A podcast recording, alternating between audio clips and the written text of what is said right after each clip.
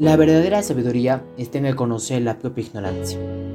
Bienvenidos a este primer podcast en el cual hablaremos acerca de cuatro principales preguntas que nos dicen acerca de la relación entre mito y realidad, qué es un alge, cuáles son los diferentes pensamientos de Heráclito y Parménides y cómo así entendieron Leucipo y Demócrito a los átomos.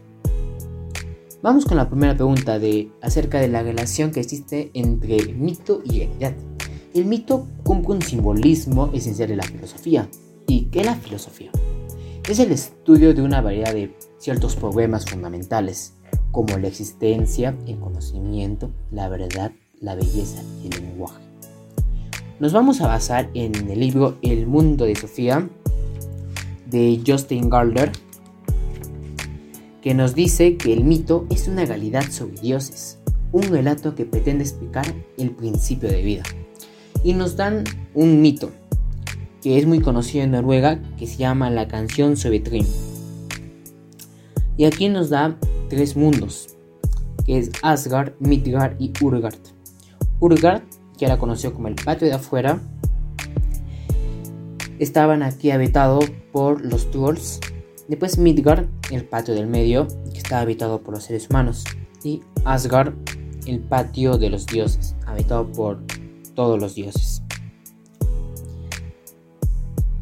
Y aquí en esta historia, bueno, mito, introducían a los personajes Thor, Luke, Freya y Trim.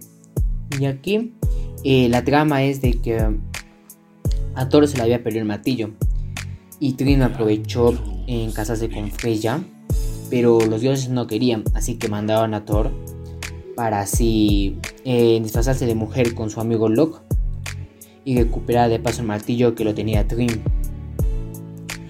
Eh, fue a engañar a Trim y justo en el momento donde vieron el martillo y sacaron eh, sus prendas para así decir que no va a haber ningún matrimonio y recuperaron el martillo y nos da que especificar de que el mito nos intenta dar a los seres humanos respuestas a lo que no entendemos.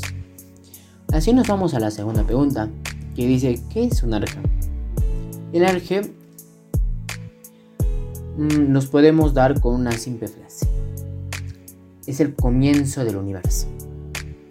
El comienzo de todo. Y diferentes filósofos lo consideraban su arge como por ejemplo el fuego, los números, otros elementos principales o los átomos. Por ejemplo, podemos ver a Pitágoras, que su arge eran los números, Genófanes, que su arge era la tierra, Heráclito, que su arge era el fuego, Parménides, que su arge era el monismo, para Empédocles, que su arge eran los cuatro elementos fundamentales, para Demócrito y Leucipo eran los átomos. Y para Anaxágoras eran los componentes del universo. Ahora sí, nos vamos a la tercera pregunta, que dice, ¿cuáles son las diferencias entre Heráclito y Parménides? Parménides pensaba de todo lo que ha existido, siempre ha estado, lo que era una idea muy corriente entre los griegos. También él decía de que nada puede surgir de la nada y algo que existe tampoco se puede convertir en nada.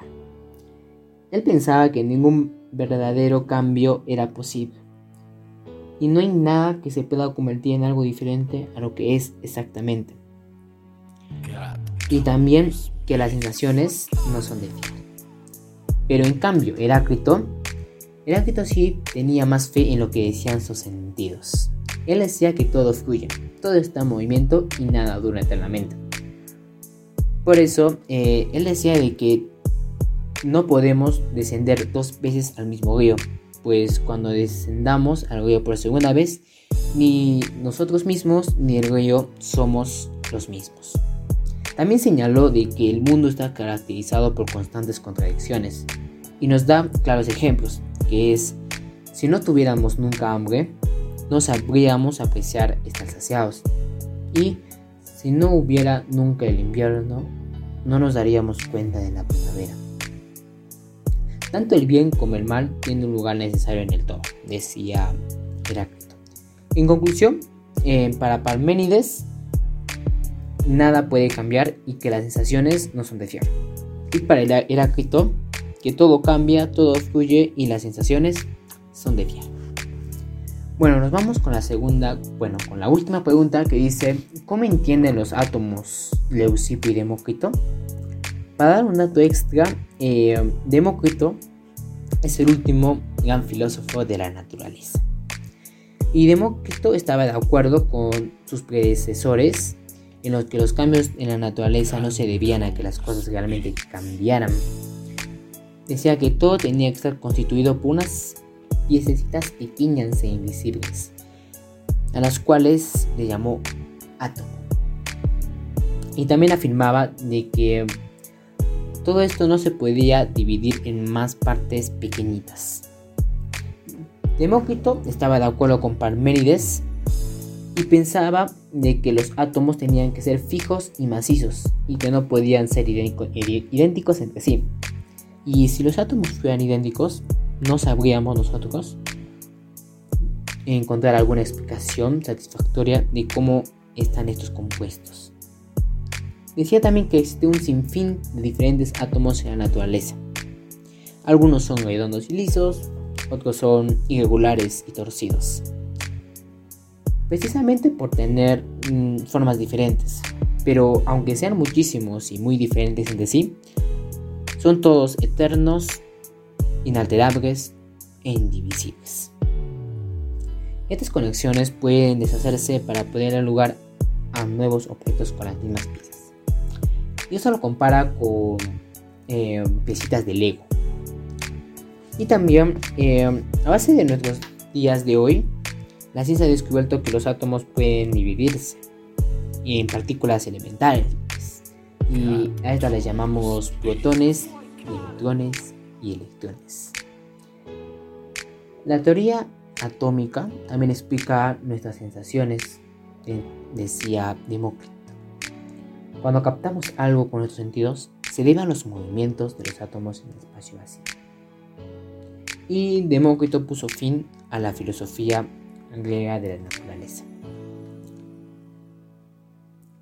Muchas gracias por escuchar eh, la respuesta de estas preguntas.